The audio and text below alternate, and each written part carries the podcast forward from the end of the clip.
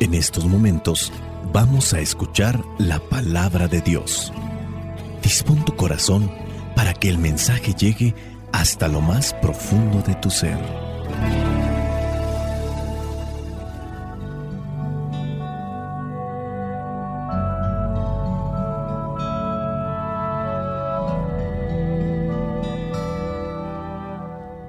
El Evangelio que la iglesia nos presenta para el día de hoy, fiesta de San Juan, apóstol y evangelista, corresponde a Juan.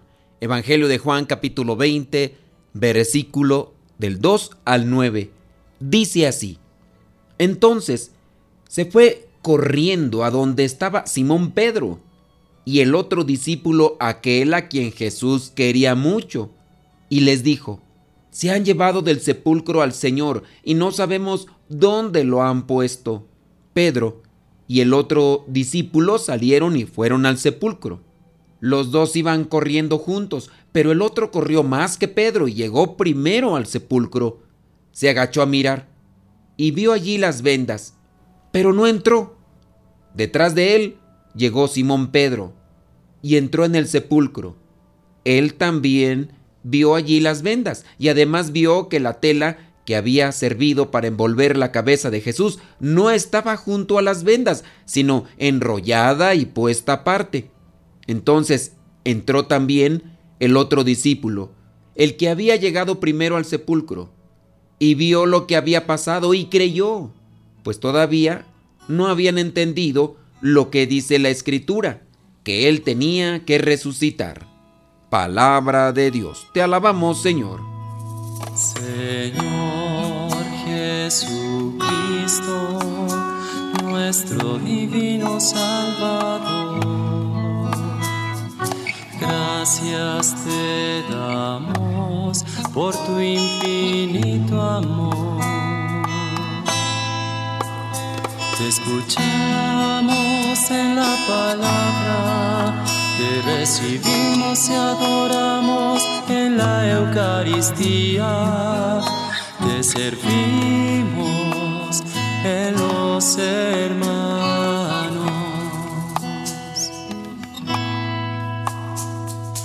Que seamos misioneros como lo quieres tú.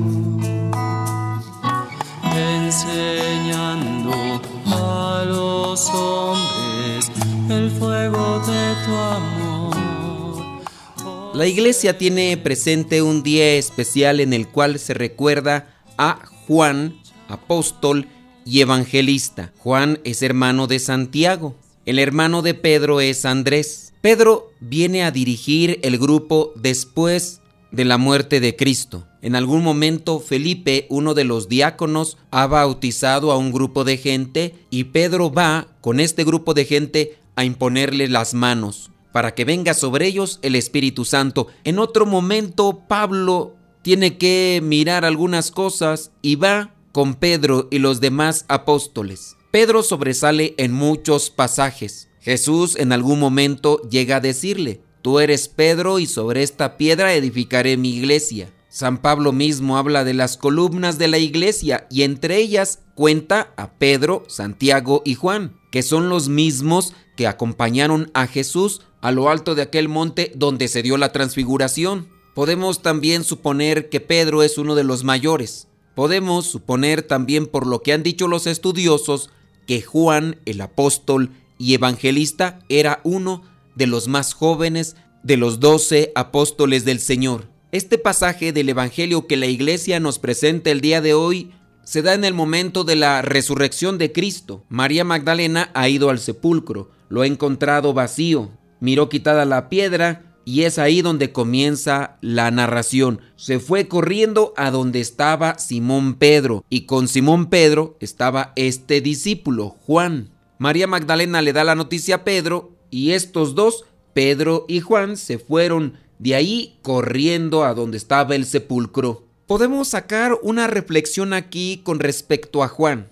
A todos nosotros nos hace bien estar con personas con más experiencia, podemos decir más maduras y sabias. Esto no excluye que tengamos defectos, todos los apóstoles tienen sus defectos, se van purificando en el camino, pero hay alguien que siempre nos gana en experiencia, en conocimiento, en madurez. No por algo escogió Jesús a Pedro diciéndole, tú eres Pedro y sobre esta piedra edificaré mi iglesia. Juan se encuentra con aquel que es mayor, con aquel que tiene más experiencia. Tomemos del ejemplo de Juan acercarnos a las personas mayores con experiencias que nos pueden dar buenos consejos. También hay personas mayores que lejos de ayudarnos nos van a perjudicar, pero ahí es donde nosotros tenemos realmente que distinguir entre los tipos de personas que nos encontramos en el camino para acercarnos a los que nos ayudan y alejarnos de los que nos perjudican. Nuestros papás, nuestros abuelitos,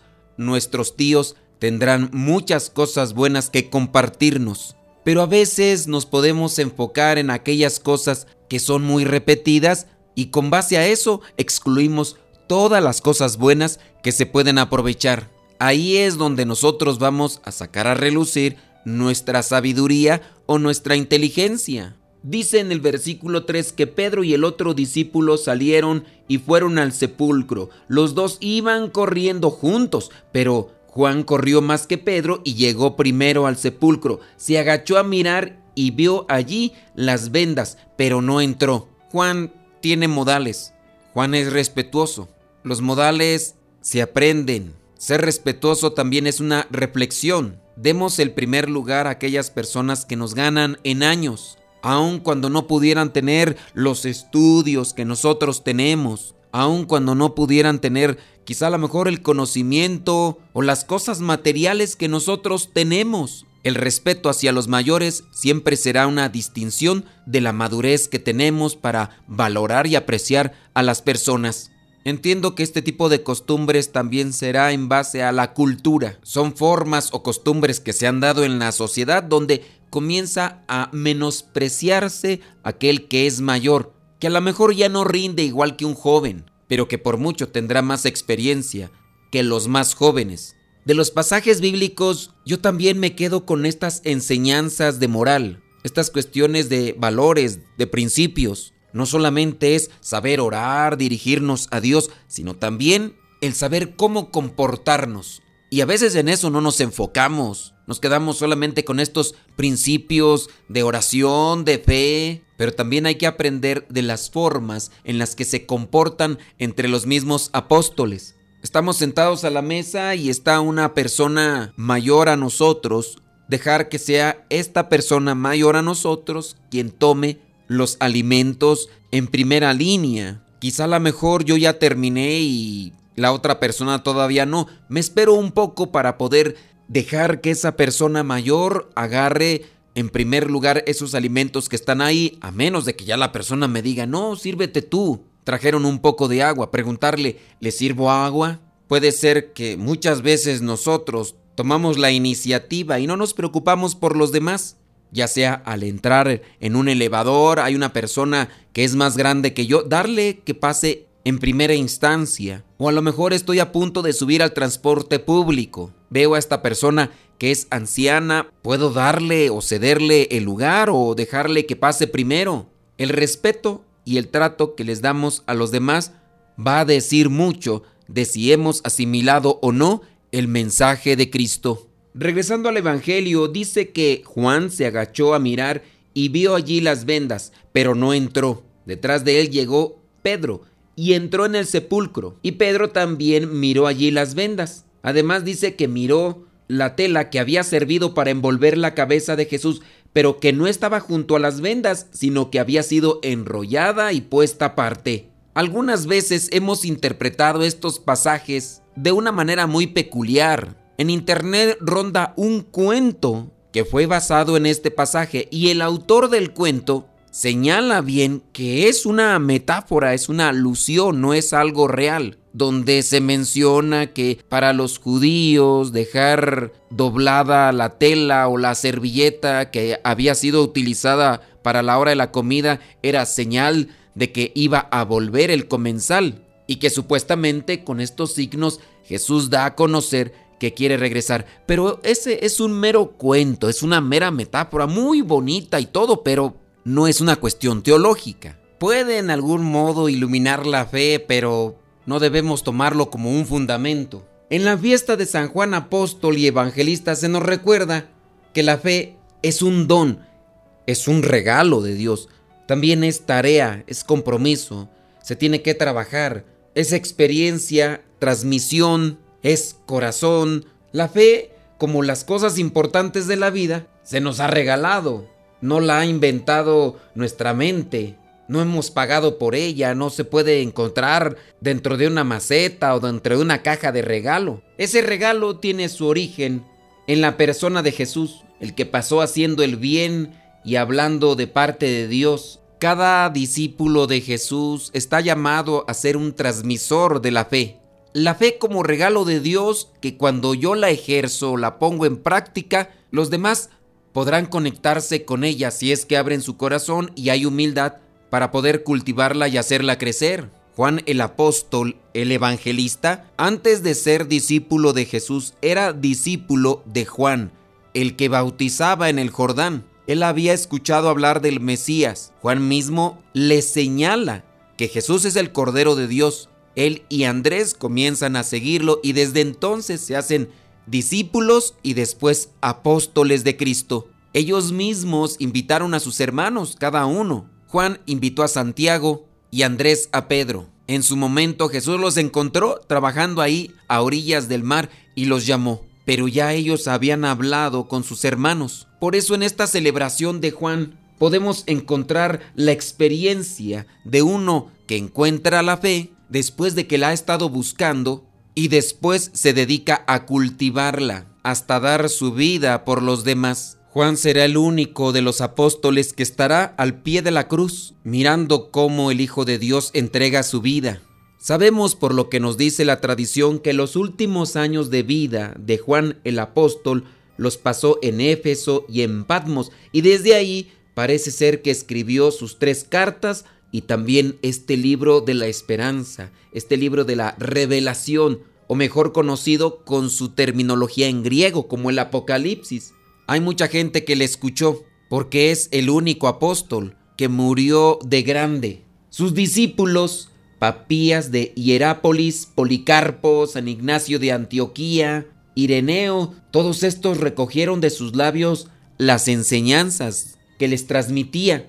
Y ahora los escritos de Papías, de Policarpo, de Ignacio de Antioquía, de Ireneo, nos ayudan a conocer más sobre lo que es el inicio de la iglesia de Cristo. San Juan el apóstol fue misionero, predicador de la palabra de Dios, pero sobre todo escritor profundo del mensaje que había recibido de Cristo. Y todo esto porque el tiempo, el silencio y la oración le ayudó a meditar mejor la enseñanza que Jesús ya les había dado. Se dice que murió por allá en el año 96 e incluso después de haber sido arrojado a una caldera de aceite hirviendo, pero que no le hizo daño. Murió más bien porque el cuerpo se desgasta, porque el cuerpo se acaba. Nadie es eterno en este mundo y tarde o temprano el cuerpo tendrá que llegar a su límite. Aprendamos de este hombre entregado a Dios, que escuchó de él, que le siguió, hizo experiencia con él y después compartió con su vida el mensaje que había recibido en su corazón. Que el Espíritu Santo nos ayude para también nosotros ser transmisores de lo que Dios pone en nuestros corazones. La bendición de Dios Todopoderoso, Padre, Hijo y Espíritu Santo, descienda sobre cada uno de ustedes y les acompañe siempre. Soy el Padre Modesto Lule de los misioneros servidores de la palabra. Vayamos a vivir el Evangelio. Lámpara es tu palabra para mis pasos, luz en mi sendero. Lámpara es tu palabra para mis pasos, luz en mi sendero. Luz, tu palabra es la luz